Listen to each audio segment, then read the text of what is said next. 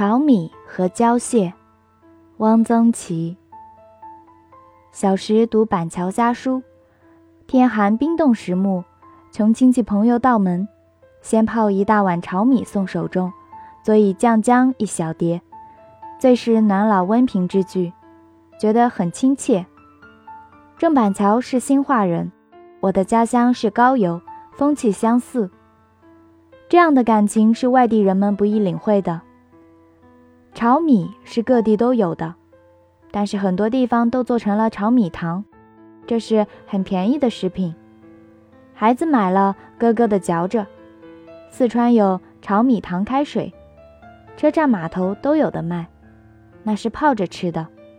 但四川的炒米糖似也是专业的作坊做的，不像我们那里，我们那里也有炒米糖。像别处一样，切成长方形的一块一块，也有搓成圆球的，叫做欢喜团，那也是作坊里做的。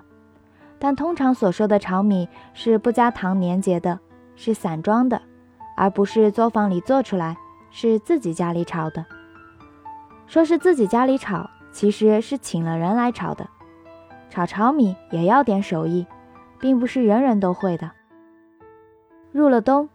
大概是过了冬至吧，有人背了一面大筛子，手执长柄的铁铲，大街小巷的走，这就是炒炒米的。有时带一个助手，多半是个半大的孩子，是帮他烧火的。请到家里来管一顿饭，给几个钱，炒一天，或二斗或半石。像我们家人口多，一次得炒一石糯米。炒炒米都是把一年所需的一次炒齐，没有零零碎碎炒的。过了这个季节，再找炒炒米的也找不着。一炒炒米就让人觉得快要过年了。装炒米的坛子是固定的，这个坛子就叫炒米坛子，不做别的用途。舀炒米的东西也是固定的，一般人家大都是用一个香烟罐头。我的祖母用的是一个柚子壳，柚子，我们那里柚子不多见，从顶上开一个洞，把里面的瓤掏出来，再塞上米糠，风干，就成了一个硬壳的波状的东西。他用这个柚子壳用了一辈子。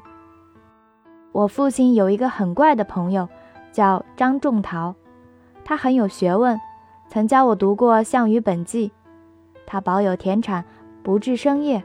整天在家研究易经算卦，他算卦用湿草，全城只有他一个人用湿草算卦。据说他有几卦算得极灵。有一家丢了一只金戒指，怀疑是女佣人偷了。这女佣人蒙了冤枉，来求张先生算一卦。张先生算了，说戒指没有丢，在你们家炒米坛盖子上。一找，果然。我小时就不大相信，算卦怎么能算得这样准？怎么能算得出在炒米坛盖子上呢？不过他的这一卦说明了一件事，即我们那里炒米坛子是几乎家家都有的。炒米这东西实在说不上有什么好吃，家常预备，不过取其方便，用开水一泡，马上就可以吃。在没有什么东西好吃的时候，泡一碗。可待早晚茶，来了平常的客人泡一碗也算是点心。郑板桥说：“穷亲戚朋友到门，先泡一大碗炒米送手中，也是说其省事，比下一碗挂面还要简单。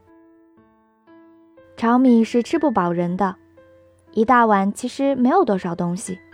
我们那里吃泡炒米，一般是抓上一把白糖，如板桥所说。”佐以酱姜一小碟，也有少。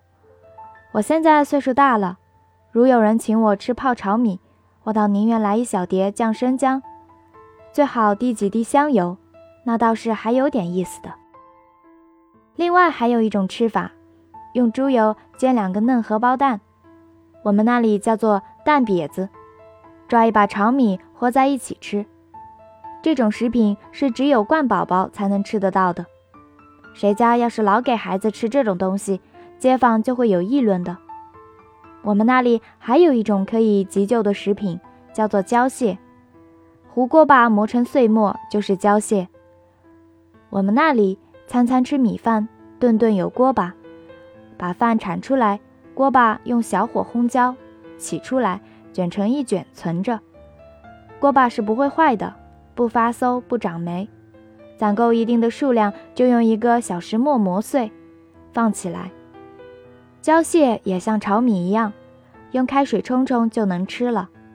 胶蟹调匀后成糊状，有点像北方的炒面，但比炒面爽口。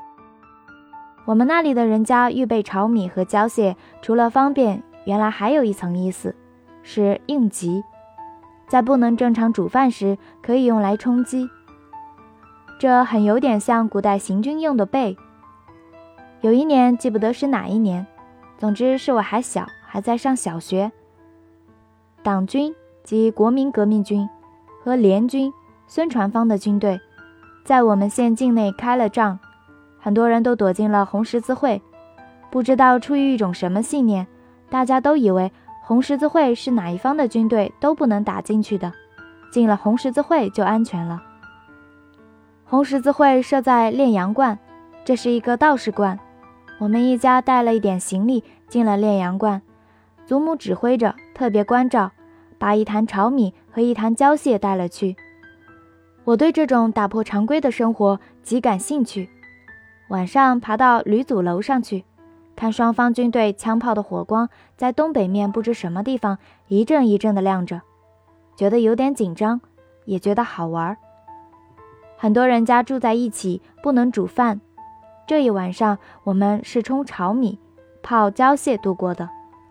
没有床铺，我把几个道士诵经用的蒲团拼起来，在上面睡了一夜。这实在是我小时候度过的一个浪漫主义的夜晚。第二天没事了，大家就都回家了。炒米和胶蟹和我家乡的贫穷和长期的动乱是有关系的。